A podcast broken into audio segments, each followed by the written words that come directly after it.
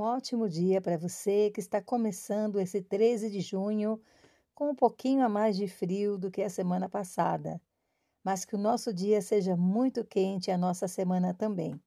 Bem-vindos a mais um episódio da nossa série de podcasts Palavras, o que inspiram.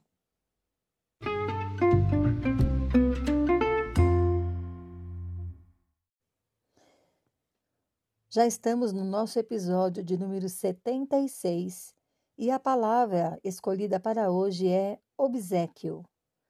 A palavra obsequio vem do latim obsequium, que significava fazer a vontade de outra pessoa. Obsequium podia ter vários sentidos: fazer um favor a alguém, submeter-se ou obedecer à vontade de outra pessoa, tratar alguém com respeito e submissão e também seguir alguém ou alguma coisa. Em todos esses sentidos, a ideia era abrir mão de sua própria vontade, pondo a vontade de outra pessoa em primeiro lugar. Obsequium vem da raiz obsequor, que é a junção de duas palavras. Ob é uma preposição que significa diante de, por causa de ou por amor a alguém ou alguma coisa. E sequor que é um verbo que significa seguir. Também pode ter o sentido de obedecer ou acompanhar alguém, deixar que a outra pessoa lidere. Assim, obsequor significa literalmente seguir alguém que está adiante ou seguir alguém por amor.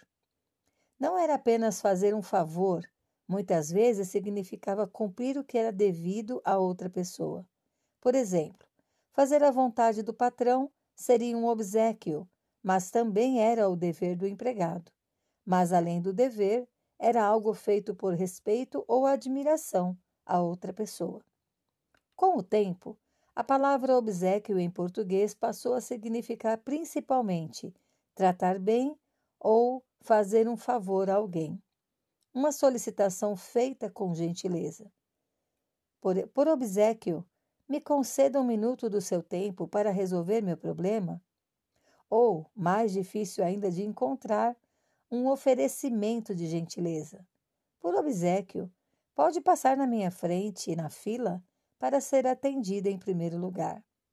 Só encontrei a palavra obsequio na Bíblia, na versão Bíblia Viva. Normalmente encontramos essa palavra com o sinônimo de favor nas outras traduções.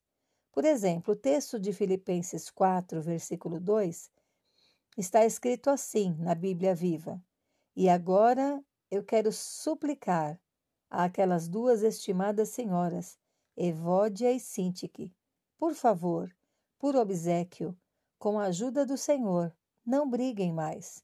Voltem a ser amigas. Essa versão foi lançada em 1981 e me surpreendi ao encontrar esse termo nela, visto que essa foi a primeira edição de Bíblia a contar com uma linguagem de mais fácil compreensão. Há anos não ouvi essa palavra, e semana passada uma jovem a escreveu numa conversa que estávamos tendo no WhatsApp. Pronto, foi a deixa para a palavra da semana.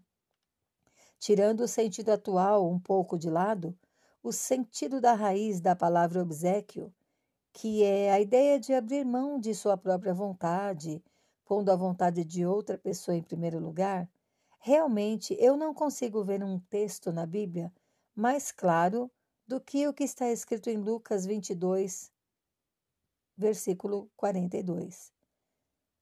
Jesus disse assim: Pai, se queres, afasta de mim esse cálice. Contudo, não seja feita a minha vontade, mas a tua. Quanta coragem, amor e gentileza numa frase só. Jesus novamente entra em cena como um excelente modelo para nos mostrar na prática que o sentido da palavra é real. Não que não fosse vontade dele próprio nos reaproximar de Deus.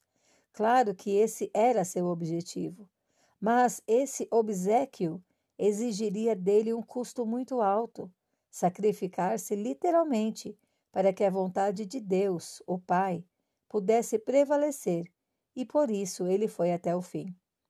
Enfim, Estamos reconciliados pelo favor que veio dos céus para nós.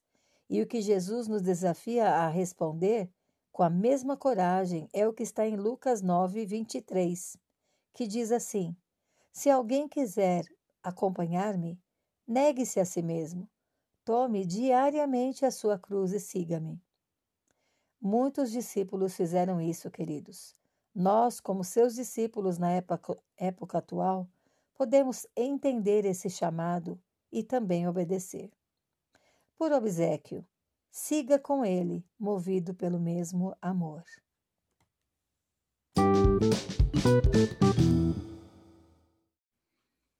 Que você tenha uma excelente semana. Um abraço, Paula Bianchi Homer.